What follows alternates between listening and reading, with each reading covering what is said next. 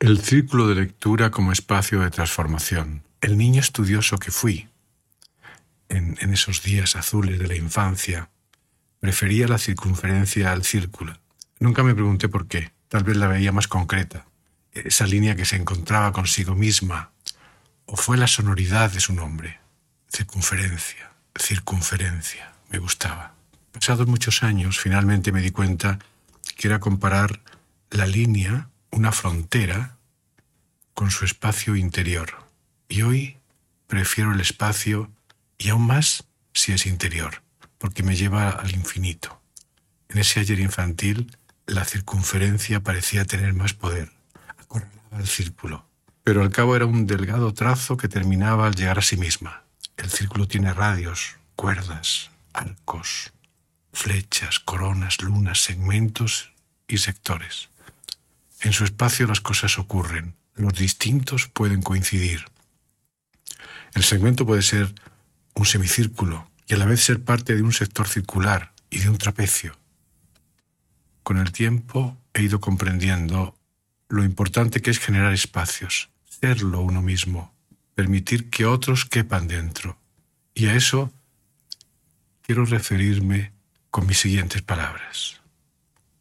En el 2020 llegó la pandemia al mundo. Antes a Venezuela había llegado la desolación del desencuentro, la propuesta confusa de un ideal que se convirtió en un castigo, realmente. ¿no? En la desafortunada superposición de la pandemia y la insensatez, Joana Rodríguez, una conocida coach y psicóloga venezolana, me propuso hacer algo para subir el ánimo de su grupo de coaches y consultores. Por ejemplo, me dijo, podrías diseñar una lectura dirigida elegir algunos libros que puedan darnos caminos para un nuevo pensamiento, incluyendo el tuyo, me dijo. Piénsalo. Y la verdad es que sentí que no podía negarme. Y lo pensé. Y propuse empezar la experiencia con mi propio libro, Articuladores de lo Posible. Dejé claro que no se trataba de juntarnos a leer juntos. Eso no me parecía tan relevante. Ni conversar simplemente de lo leído.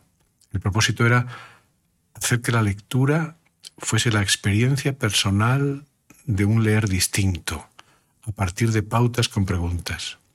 Propuse que convirtiésemos la lectura en una experiencia individual y también colectiva. Privilegiar ese objetivo al de tomar la lectura como una fuente de informaciones y datos. No, siempre vemos en la primera mirada lo que hay en una escena. No imaginé, la verdad, no imaginé en ese momento de la aceptación del desafío que llegaríamos tan lejos y que pronto el laboratorio, que se inició con 10 participantes venezolanos, tendría dos versiones más en los que se inscribieron otros 32 participantes desde ocho países distintos para vivir una experiencia que hemos considerado grupalmente fascinante. Y eso ha seguido y ha seguido y ha seguido. Recientemente hemos terminado la primera etapa en la que trabajamos tres libros. Articulaciones de lo posible, de mío de Juan Vera, 21 lecciones del siglo XXI de Yuval Harari y la política en tiempos de indignación de Daniel Inerarity y en algunos de los grupos varios artículos y videos de análisis del momento actual. ¿Y en qué ha consistido esta, experiencia?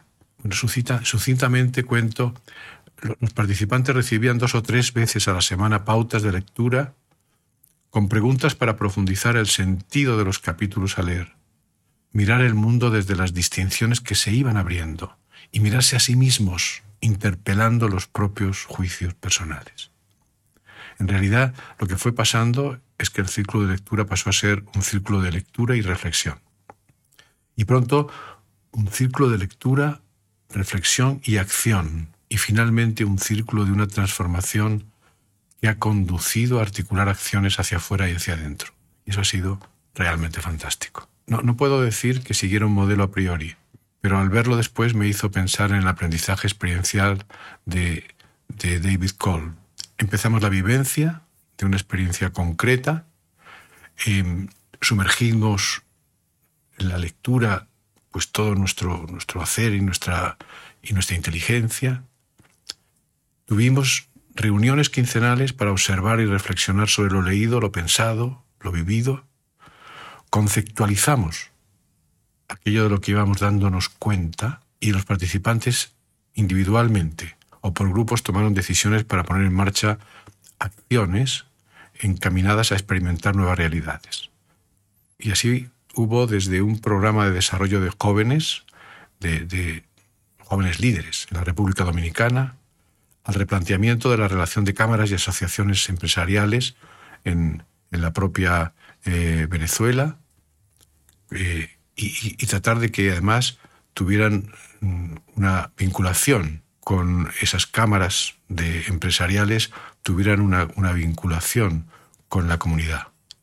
Y se creó también eh, un programa de ciudadanos conscientes en Venezuela la puesta en marcha después de un, Congreso Internacional sobre la Violencia contra la Mujer orquestado desde México y después se trabajó con jóvenes en una universidad de, Perú y, con personas del mundo latinoamericano, de, jóvenes que querían empoderarse y han ido apareciendo más de una docena de proyectos y siguen haciéndolo.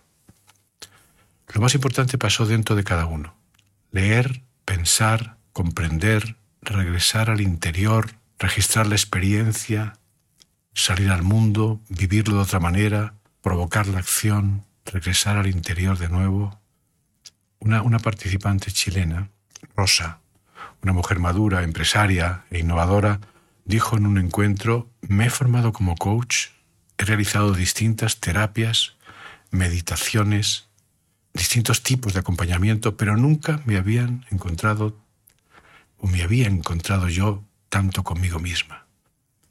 Otro participante venezolano, Paul, dijo un día que solo en tres ocasiones en su vida había sentido tanta intimidad con un grupo y desde entonces llamó a la experiencia una nueva intimidad.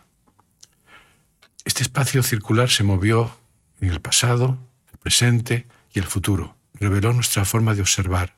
Me pregunté y, me pregunto, ¿habremos descubierto una nueva manera de hacer coaching? Reconozco que la palabra coaching me es cada día más ajena como concepto, ¿no? Entonces reformulo mi pregunta. ¿Descubrimos una nueva manera de encontrarnos con nosotros y con el mundo?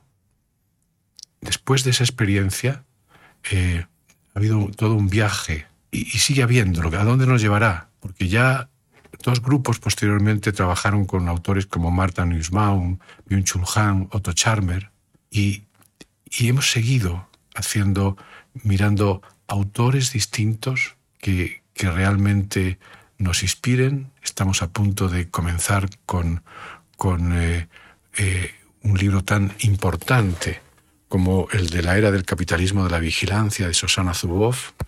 Y esto sigue, sigue. Me imagino una balsa sobre aguas desconocidas, la mirada al horizonte para encontrarnos en él, la amplitud del mar, del espacio líquido, la solidez del mástil, la vela, el viento. las brújulas solo nos señalan el norte, no nos dicen lo que hay en él. Lo que haya lo vamos a construir. Por eso la palabra que surge de esa balsa, de esa patera que llega a las costas del sur, es comunidad. Esa ha sido la auténtica, la formidable experiencia que hemos vivido y estamos viviendo en estos círculos, círculos de los que realmente les voy a seguir hablando porque diríamos que es una experiencia en evolución.